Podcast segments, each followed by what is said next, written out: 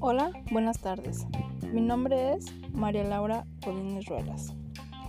Hoy les hablaré del tema ventajas y desventajas de la educación a distancia, ya que hoy en día las oportunidades de estudiar se han ampliado gracias a que la educación tradicional ha avanzado a la educación virtual. Muchas de las personas se preguntan si esta modalidad es buena, si es mala o si tiene beneficios o no.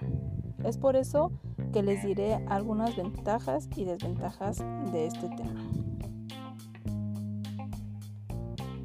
Una de las ventajas es que se puede estudiar en cualquier lugar y en cualquier momento, siempre y cuando estemos conectados a Internet, teniendo acceso al contenido las 24 horas,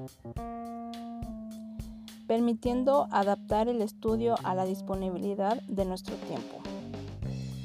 Si hacemos un buen uso de las ayudas didácticas y audiovisuales, aumentan la calidad del aprendizaje, ahorrándote tiempo y dinero, ya que no requiere de ningún desplazamiento. Sus desventajas pueden crear una brecha en la relación alumno-maestro, rompiendo lazos humanos que se pueden generar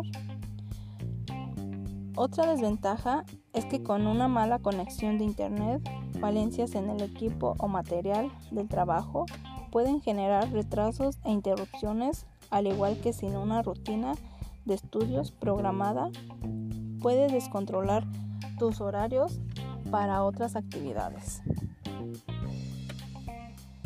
Tomar una decisión de estudiar virtual o presencialmente requiere de una reflexión sensata para identificar las habilidades, defectos y hábitos de cada una de las personas.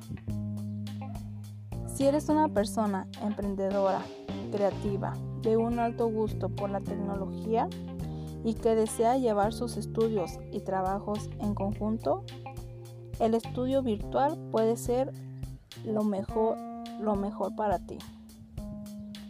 De mi parte es todo. Gracias. Que tengan bonita tarde.